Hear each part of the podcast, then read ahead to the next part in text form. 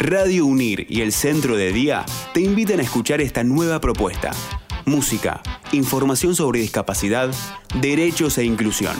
Nuestros chicos toman la radio. Radio Unir, construyendo puentes. Bienvenidos al programa de los jóvenes del Centro de Día Unir. Yo soy Cecilia, esto es Estación Unir y los invitamos a quedarse un ratito con nosotros escuchando el programa que hoy cuenta con una invitada de lujo que nos va a estar ayudando a entender un poco todo este tema de las vacunas que tantas dudas nos despierta últimamente. Saludo general a todos mis compañeros de radio, ¿cómo andan? Bien, Ceci. Todo bien, todo bien. Bien, bien, bueno, bien, cuánta energía, qué bueno. Bueno, eh, igualmente ahora ya los voy a ir presentando de a poquito a medida que eh, se desarrolle la entrevista que le vamos a hacer a quién. Todavía no dijimos, así que le damos la bienvenida al programa a Cecilia Sibori. Ella es médica especialista en medicina familiar y también forma parte del equipo de profesionales del Centro de Día Unir.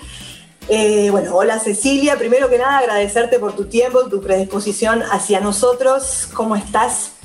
Todo bien, gracias a ustedes por, por invitarme a participar y, y, bueno, vamos a construir un poco el conocimiento porque esto es muy nuevo, así que hay un montón por recorrer y bueno, y muchos signos de interrogación todavía. Exactamente, así estamos. Nosotros te vamos a llenar de preguntas, no importa si, si se responden acá o en otro momento, pero bueno, así estamos, con muchas preguntas. Así que eh, estas preguntas fueron pensadas por cada uno de los jóvenes, las estuvimos trabajando un poco hace un tiempo. Así que pensamos en hacer como una rueda, una rueda de prensa, donde cada uno de ellos te pueda eh, preguntar y entre y vos lo que puedas responder lo respondes y si no, no hay problema, obviamente, no, no, no es un, un, examen, ¿no? es una entrevista y una charla.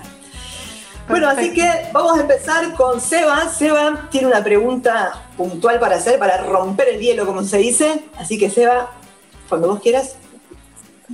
¿Qué es una vacuna? Hola, Seba. Bueno, una vacuna es una sustancia, una preparación que, se, que, al incorporarse en el cuerpo de una persona va a generar una respuesta inmune, ¿sí? anticuerpos, eh, contra esa enfermedad. ¿sí? Eh, en general se, usan, se pueden usar virus atenuados, eh, virus, o sea, virus muertos, partículas, o sea, partes de los virus. Un virus atenuado es un virus donde por, que en su maquinaria el virus se le saca la parte que va a generar enfermedad y lo otro se inocula en un cuerpo y eso va a generar una respuesta. La idea obviamente es que la vacuna sea segura y que genere la respuesta inmune y no la enfermedad. En líneas generales es eso, en general se inyectan, pero hay vacunas que son en aerosoles, otras que se toman vía oral, pero bueno, la que más quizás conocemos es la la inyección. Buenísimo. Cuánta información junta de golpe. bueno, y un poco con esta pregunta que dio inicio Seba, eh, a Juan se le ocurrió otra que ahí te la va a, a comentar, que por ahí tiene que ver un poco eh, este, con este tema de la vacuna. Todo esto nos surge un poco a partir de, del COVID, en realidad, ¿no? Porque las vacunas uh -huh. vienen de hace un montón, eh, pero bueno, nosotros eh, y bueno, un poco a toda la sociedad, ¿no? Se, se, se, empezó como el tema de las vacunas, vacunas sí, vacunas no, y bueno, nosotros estamos a favor de las vacunas y por eso eh, queremos saber bien qué, qué son. Y, y bueno, eh, Juan, ¿qué, ¿cuál era tu pregunta?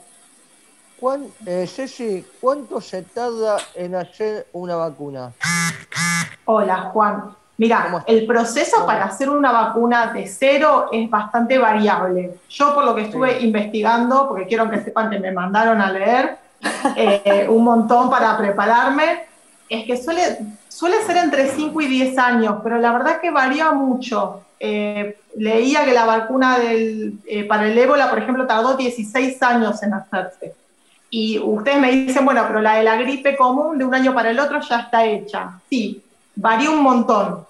Lo que pasa con, con, la vacuna del COVID o de la gripe anual, la común, es que se usan algunas plataformas. ¿Qué quiere decir? No empiezan a hacer la vacuna de cero.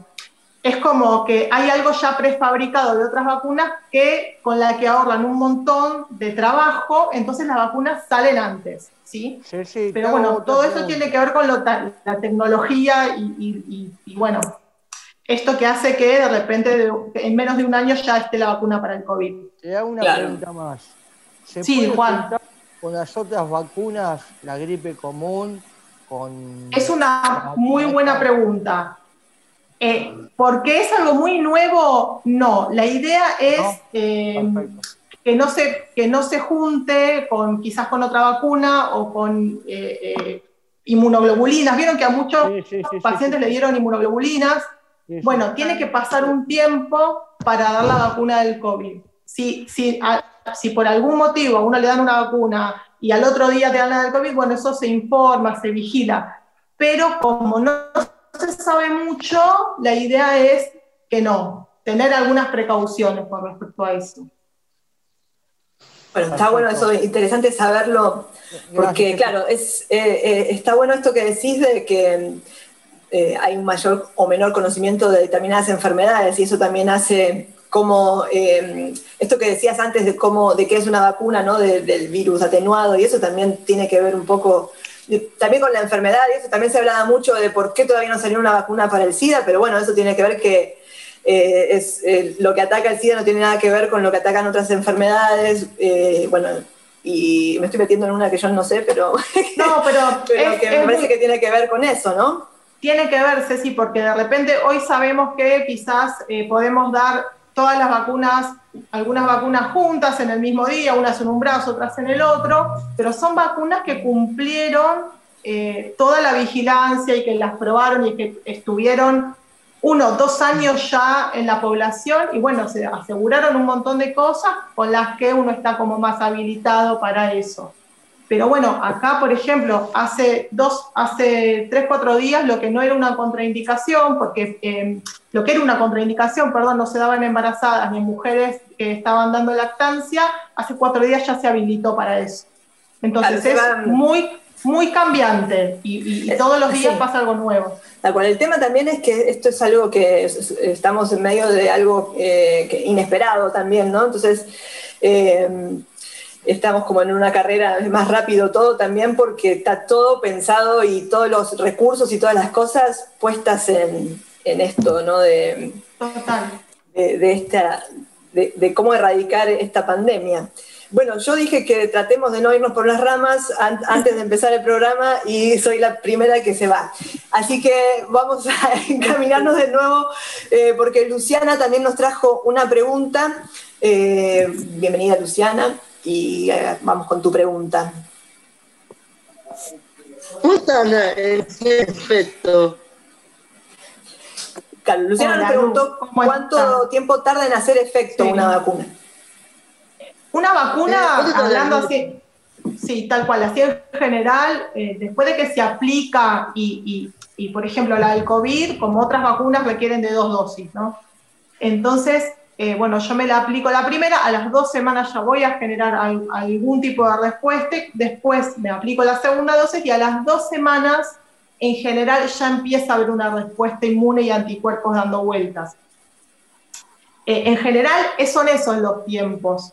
Eh, depende de la vacuna, pero en general en dos, tres semanas ya empieza a haber una respuesta, digamos, concreta, con anticuerpos que empiezan a circular es el tiempo que tarda como la maquinaria, nuestra maquinaria del sistema inmune para empezar a generar la primera respuesta. Genial, buenísimo. Qué, qué, qué máquina increíble que es el cuerpo humano.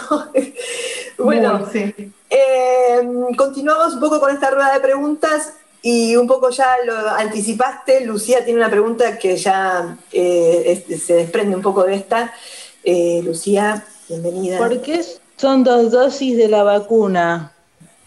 Hola, Luz, son dos, son dos dosis. Eh, nosotros, o sea, vemos lo del COVID, pero hay muchas vacunas que tienen esquemas y que una es una dosis, otras son dos dosis, por ejemplo, la, em, o tres, la hepatitis B, que yo me tengo que dar tres dosis. Son las dosis en función de, la respuesta que se busca. Digamos, son dos dosis, en este caso la de COVID, para alcanzar la efectividad, el porcentaje de efectividad que, se busca con la vacuna. Es como parecido a cuando uno tiene una faringitis y te dicen toma el amoxidal uno cada ocho. Si yo tomo uno cada día, uno cada 24 horas, me voy a quedar corta, no, me va, no, voy, a no voy a tener ese efecto. Entonces, en estos estudios, todos que hacen antes de lanzar la vacuna y van probando, bueno, se determina que con dos dosis se alcanza ese efecto que yo estoy buscando. Hay una que creo que todavía me parece que no llegó, que es una dosis sola. Bueno, con esa dosis me alcanza para tener la respuesta que yo busco. Eh, con la, con la, Sputnik, eh, no, bueno, son dos. Y con la mayoría también en general son dos. Pero bueno, es el esquema, es el esquema que, en realidad está en un montón de vacunas. Claro, sí, está, bueno esto como pasa con los remedios, como decís, que, que requiere como de cierta cantidad y tiempo para que se vaya como, es como, no sé, cuando estás macerando la pizza, que esperás que se... Tal cual. que si, no te quedas corta. Claro, te, te quedas crudo. bueno, em, seguimos. Yo voy a hacer una pregunta eh, que la, porque Nico no está, hoy no pudo estar, pero está la pregunta, así que está Nico en cierta manera. Eh, y la pregunta es, ¿dónde uno se anota para ponerse la vacuna? Entiendo que depende también de uno dónde vive acá en Argentina, si estás en capital o en provincia, pero para más o menos vos tenés una idea que nos puedas contar cómo hacer para... Eh, lo que estuve buscando, sí, lo que estuve buscando es que, digamos, en, capital todavía no hay, em, vamos, a, em, empiezo al revés, así se entiende mejor. En provincia uno puede anotarse en algo que se llama Vacunate PBA, donde por internet vos te podés anotar ya para la vacuna. Claro, tenés que tener una dirección, o sea, vivir en provincia de Buenos Aires. Exacto, exacto entiendo que uno queda en un listado y que después te van llamando por orden de prioridad. Por ejemplo, creo que hoy se empezó a vacunar a mayores de 70. Entonces, bueno, ahí es, digamos, se sigue como un orden, pero bueno, uno ya se puede anotar. En Cava todavía, que yo sepa, no hay nada así abierto al público general, a la población general. Sí, en ambos, eh, tanto en capital como en provincia, como en el resto del país, hay se empezó a escalonar la vacuna, por ejemplo, bueno, los trabajadores de salud, en general hace ya, y ya hace unos días que nos están vacunando a todos, y ahí se va a ir, se va a ir, bueno, creo que en Capital hoy arrancaron con los mayores de 80. Entonces se va siguiendo... esta semana. Sí, se va haciendo ese escalonamiento, pero bueno, lo que yo encuentro, la diferencia es que en provincia uno puede anotarse ya como... Calma un poco la ansiedad eso, ¿no? Porque acá lo que sucede es que parece como una batalla a ver quién consigue la vacuna. Eh, va a llegar. va a llegar. Que bueno. Está, claro. es una cuestión de organización. Parece que están mejor organizados en provincia que acá en capital. Pero eso no quiere decir que, para dejar tranquilos a la gente, que no haya vacunas para todos. Además, van llegando todo el tiempo las vacunas. Son muchas dosis y, bueno, y hay una pelea también por, por, quienes las producen, quienes las compran. Es un bien muy preciado. Entonces, bueno, pues pasa, como pasa con todo, hasta que baje un poco la ansiedad, bueno, vamos a estar todos como atentos y y esperando la vacuna. Nunca quise vacunarme tanto, esa es la verdad, es como, ¿no? No sé a ustedes si les pasa, la vacuna de la gripe como que pasaba, no pasaba nada, pero esta estamos con justa razón, obviamente, porque queremos volver a lo que se conocía como normalidad eh, en algunos aspectos, en otros después nos podemos debatir. Ahí sí, como me hace, Seba nos está haciendo así los conejitos así como de las comillas, tiene razón, normal, normal. Bueno, Continuemos entonces, tenemos a Romy que tiene una pregunta también para hacer. Mm, Romy. ¿Cuánto tiempo hay que te pega en que una dosis y hoja?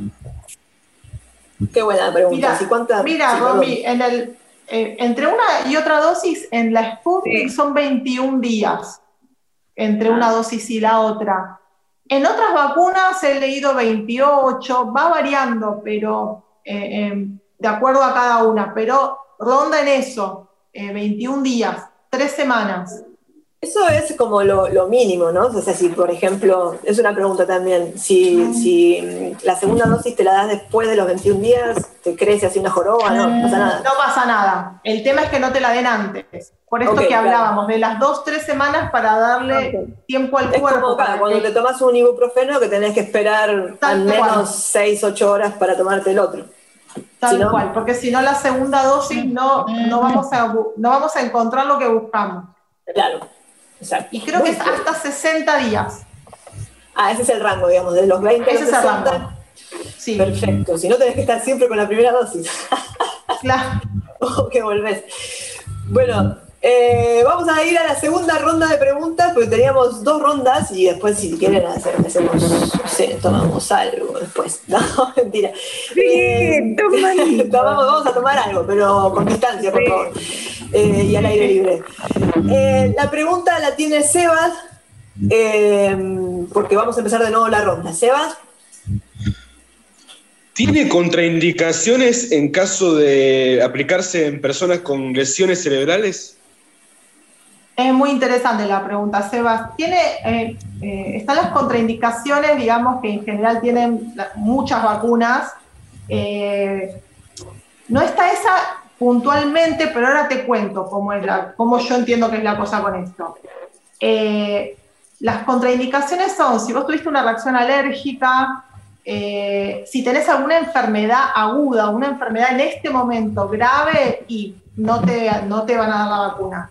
Si tenés alguna enfermedad crónica, asma, diabetes, no sé, quizás sí algún problema también neurológico crónico, eh, que, que no afecten tu estado general, en teoría se puede dar la vacuna, ¿sí?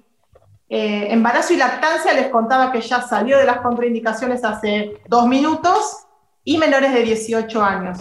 Cuando hay alguna duda, Seban, si hay alguien, por ejemplo, que tiene alguna enfermedad cerebral y, y acá no está quizás tan, tan, eh, tan, digamos, claro, uno lo consulta con el médico. Dice, bueno, ahí te dicen, pero digamos, en, en las contraindicaciones generales yo interpretaría que no, si es una enfermedad eh, cerebral que está estable, que, que no afecta al estado general, se puede dar, pero ante cualquier duda con cosas muy puntuales está bueno ir al médico y, y preguntar más Claro. específicamente. eh, porque bueno, si el embarazo es fácil, bueno, estás embarazada, no estás embarazada, o estás, eh, estoy ahora con una neumonía, eh, ahí es como fácil decidir. No, obviamente que no, ahí no me la van a dar, vamos a esperar. Pero cuando genera alguna duda, bueno, uno consulta. Ante la Claro, duda, consultamos. Mejor tener un seguimiento más, más eh, cercano, más preciso. En esos casos está bueno, claro, Tal cual. por las dudas que haya un seguimiento más. eh, Tal cual. ¿Cómo se diría? cuando hay un- Poner la lupa, Cuando hay un gris, está bueno consultar. claro. Pero es muy buena la pregunta. Genial. No, si tuvieron preguntas, eh, bien. Son, son buenas, bravos. son- son- Muy buena. Sí, sí, sí, sí. Bueno, eh, me perdí. Ah, ahí estamos, con Juan, que tiene onda que, que igual un poco la, ya la, la respondiste un poco, pero Juan, si querés, igual la hacemos y por ahí la podemos dale. ampliar un poquito más. Eh, ¿Hay, Juan, eh, ¿hay eh, contraindicaciones para personas alérgicas? Sí, Juan, la idea es que si, por ejemplo, vos en algún momento te diste una vacuna, quizás no del COVID, Sí, y de sí, repente tuviste una reacción alérgica grave, bueno, ahí ojo, es contraindicación y también siempre está la consulta, etcétera, para terminar de definir. Pero sí, eh, y sí, también, si yo, por ejemplo, me doy la primera dosis y me da una reacción alérgica grave, no me van a dar la segunda, claramente. Sí, sí, sí. sí. Eh, eso en relación a, a- a, digamos, a la... Porque además la reacción alérgica no es solamente con, con- con el virus atenuado o el virus inactivo, lo que sea, sino con otros componentes de la vacuna que, que tienen, aluminio, no sé, tienen un montón de cosas las vacunas. Entonces, de repente, quizás la del COVID tiene algún compuesto que también se usó para otra vacuna y de repente, si te da una reacción alérgica con esa vacuna, te va a dar una reacción alérgica con el COVID. Es como... Sí, sí. Otra pregunta. Eh, Sí. ¿Viste que salió una, una vacuna que, que en la segunda cepa posiblemente eh, mate al virus?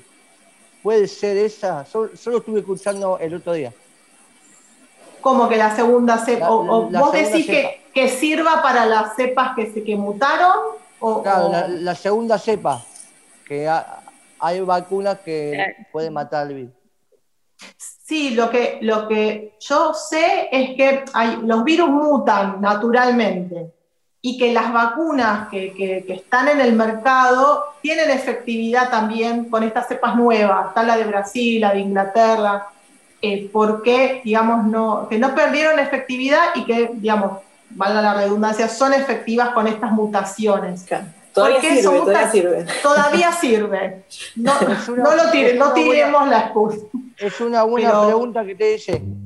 Sí, es muy buena también porque, bueno, y además son interrogantes que surgen hace nada, porque se- de repente aparece una cepa nueva y, bueno, funciona la vacuna, no funciona. Es súper dinámico todo. Estamos todos re expertos en vacunas. Totalmente. Por eso, Pero lo- por eso sabemos vamos construyendo, por eso vamos construyendo nosotros el conocimiento en conjunto, porque quizás alguno de ustedes leyó el diario de la mañana, yo no lo leí y sepan Claro, algo de la vacuna que yo no sé. Tal cual. Bueno, no sé, depende del diario que leamos. Depende del mentira. Bueno, continuemos porque nos queda poquito tiempo y no quiero dejar eh, sin nadie que eh, con sus preguntas eh, en el tintero. Eh, Luciana, vos tenías otra pregunta ahí dando vueltas.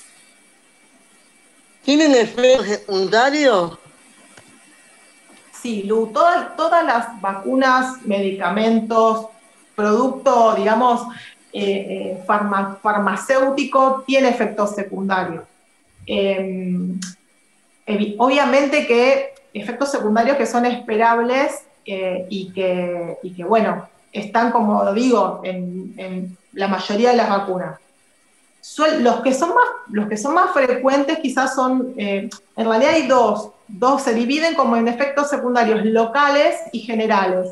Local, por ejemplo, es donde yo, donde me dan el pinchazo. Puedo tener dolor, se me puede inflamar un poco, se me puede poner rojo. Eh, eh, y eso es como, son súper frecuentes y, y son, digamos, son efectos secundarios leves. ¿sí? Yo me tomo un paracetamol para el dolor y ya está. Eh, no le pasan a, a todos, pero bueno, son bastante frecuentes. Y a nivel general, ¿sí? por ejemplo, me puede dar como un cuadro gripal. Por ejemplo, yo me di la, la Sputnik, me dio fiebre, eh, estaba cansada, tenía dolor muscular, que son efectos también esperables con las vacunas y, y, digamos, leves. ¿sí? Estos son los más frecuentes. Y después un poco retomo lo de las, eh, puede haber una reacción alérgica, hay otros efectos secundarios que son mucho menos frecuentes y que están en todas las vacunas. Eh, dolores Sí, en las claro. También en, en los remedios y eso, ¿no? Que En los remedios. El prospecto te puede dar de todo. Entonces, Eh. bueno, me di la vacuna y para, no sé, es como cuando uno se da la vacuna de la, de la gripe, que quizás, no sé, tenés, un, te- tenés como una congestión. Lo mismo pasa con, con la del Claro. COVID. Hay muchos Eh, que bueno. decían, me, me- me puse la vacuna de la gripe y me dio gripe, ¿cómo puede ser? Y bueno, tiene que ver con eso, ¿no? Que siempre hay gente quejándose de eso. No, ¿para qué me la voy a dar si así me da gripe y si no, no me da? Pero claro, bueno, lo, bueno de la vacuna de la gripe es que, digamos, como todas las vacunas te pueden prevenir de la enfermedad o, o tenerla pero más leve, entonces quizás tenés un refrito, pero no, no terminás con una neumonía internada, porque la Claro. vacuna te va a prevenir más de, los, de las complicaciones graves. Claro, Eh, buenísimo, entonces, buenísimo saber eso, tiene- porque si no, también pasa eso, ¿no? De no animarse por si te dan síntomas y en realidad es peor que te dé la enfermedad que los síntomas que te puede dar una vacuna. Tal cual, siempre costo-beneficio, eh, además que, que salga una vacuna al mercado, si bien sí al- que se acortan las etapas, eh, no va a salir una vacuna que va a matar a la población, digamos. Na- nadie, ninguna, ningún laboratorio se arriesgaría a eso. A eso, claro, si no se, o que quiera hacer el fin del mundo, bueno, pero sí, Oh, todavía, claro. Todavía no, no, no pasó. Eh, bueno, cual. vamos rápido porque nos queda muy poquito tiempo, esto Dale. se nos corta porque no, no cargamos las fichitas. Y eh, nos quedan dos preguntas, la de, una de Lucía y otra de Romina. Eh, vamos con la de Lucía primero. Dale. Una vez que nos pusimos la vacuna, ¿hay que seguir manteniendo la distancia y las medidas preventivas de cuidado? Sí, tal cual. Tenemos que seguir manteniendo las, distancias básicamente porque yo puedo estar vacunada, pero puedo ser lo que se llama un vector, puedo, tra- puedo eh, transportar la enfermedad o ser portadora. ¿Qué quiere decir? Que yo el virus lo tengo quizás en la, boca, lo, lo- lo- lo elimino por, por mis gotitas cuando hablo, pero no me va a generar enfermedad. Pero no significa que no lo pueda transmitir. Y por otro lado, eh, esto de, de vectorizar, de, de que yo lo puedo, digamos, trasladar a otra persona sin enfermarme yo, pero me tengo que lavar las manos, me tengo que cubrir la boca, y además la vacuna tiene un efecto colectivo y comunitario, porque hay gente que no se la va a poder dar porque quizás tiene alguna de las contraindicaciones que hablamos antes. Entonces, cuanto más nos cuidemos y cuanto más personas nos vayamos vacunando, también es una manera de proteger. Es lo que se llama el efecto rebaño, que lo habrán escuchado. Ah, Yes. Entonces necesitamos, y además otra cosa re importante, son vacunas nuevas, entonces la efectividad nunca, nada es del 100%. Yo quizás me di la vacuna, pero no alcancé a levantar los anticuerpos y puede ser que no haya llegado. Entonces ahí puedo, eh, con- puedo contagiarme y puedo transmitirla. Claro. Entonces son, estos son como los ítems como para tener en cuenta si nos tenemos que seguir cuidando. Perfecto, hay que cuidarse. O sea que igual está bueno, ¿no? Porque lavarse las manos, o sea que hay que lavárselas siempre y de Sí. golpe nos lavamos ahora nada más. Ojalá que quede instalado Ojalá todo. que quede, tal cual. Eh, sobre todo los abrazos a desconocidos. Eso es pe- personal, ¿eh? Personal mío. Sí. Que uh, estar abrazando a tanta gente. Bueno, eh, vamos con la última pregunta y ahí ya estamos terminando porque nos quedan cinco minutitos y cerramos esto. Eh, la pregunta la va a hacer Romy.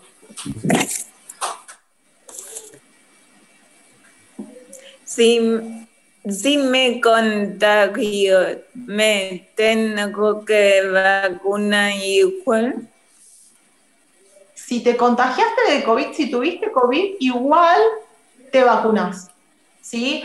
Eh, ¿Por qué? Porque la única, por ejemplo, yo tuve COVID.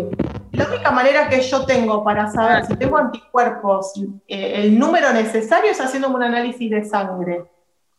Eh, ahí yo sabría si realmente tengo anticuerpos o no, y si no los tengo ahí me tendría que vacunar. Ahora, todo esto tiene un costo. Es más fácil, más barato y, y más fácil, sobre todo, directamente dar la vacuna. ¿Sí? No hacemos el paso de sacar sangre, medir. Es, es más costo efectivo, lo que se llama eh, quizás en salud pública, es dar la vacuna directamente. No sé si se entiende el concepto. Eh, tomamos que el, que el que tuvo COVID, igual no sabemos si le damos la vacuna igual. Porque si no, es más laborioso a todos los que tuvimos COVID, que nos saquen sangre, medir los anticuerpos y de acuerdo a eso, dar la vacuna. Claro, Es mucho más tiempo también, claro, Más también más allá del, del- del dinero, de lo barato, también es eh, se pierde Costo, tiempo. costo Claro. efectivo es lo, económico, el tiempo, el recurso humano, que es una persona que me tiene que sacar sangre, el laboratorio, no sé si se entiende. Son políticas de salud pública donde, bueno, vacunamos a todos. Hay otras enfermedades que no. La hepatitis A, por ejemplo, antes de dar una vacuna a un adulto, Es preferible mide hacer todo anticuerpos. eso. ¿Por qué? Ajá. Porque la mayoría la tuvimos y probablemente tengamos dos anticuerpos. Entonces no es, Claro, no sería es- necesario. es costo efectivo ahí sí medir y después vacunar. Genial. Más Bueno, o menos es. Yo creo que sí, que estamos, ahora estamos más relajados, me parece, ¿o ¿no? Ya tenemos un montón de respuestas a tantas incógnitas que teníamos, que, que- cómo, que dónde, por cuándo y no sé qué. Eh, Espero que se haya despejado algo. Yo creo que sí, Seguimos, creo que sí. seguimos aprendiendo. Seguimos. Veremos.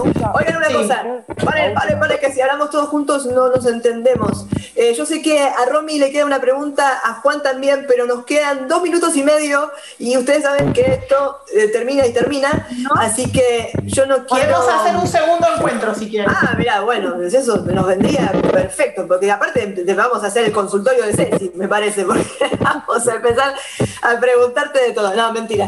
Eh, aprovechamos, aprovechen ahora. Eh, lo que queremos es agradecerte de, nuevo por tu tiempo, por tu disponibilidad y por ser tan clara a nuestras preguntas.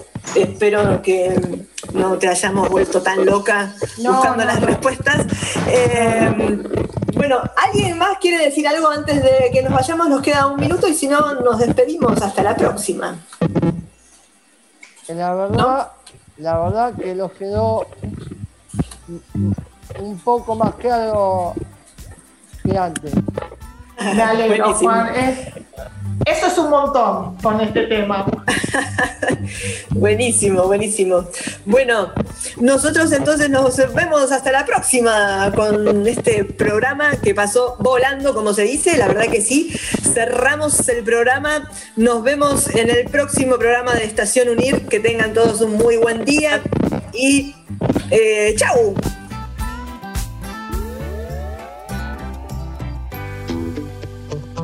El aire se llena de música, alegría y entretenimiento. Escúchanos en radiounir.com.ar.